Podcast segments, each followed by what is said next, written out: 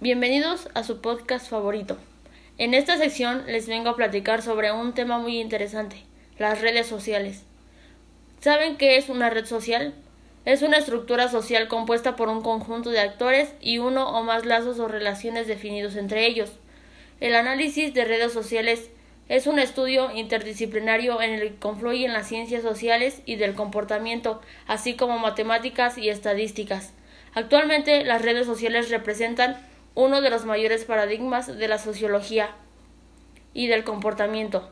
La creación de redes sociales en línea ha derivado en redes complejas que son el objeto de estudio de la ciencia de redes, debido a los grandes volúmenes de datos que este tipo de redes para su estudio se suele utilizar además herramientas y técnicas de la ciencia de la computación, ya que existen métricas o medidas en el análisis de redes sociales, conector, centralidad, centralización, coeficiente de agrupamiento y tiene una notación matemática.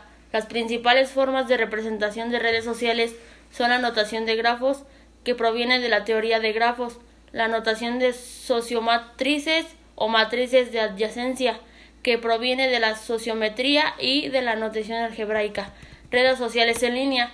El origen de las redes sociales en línea se remota al menos a 1995, cuando Randy Conras crea el sitio web Classmates.com.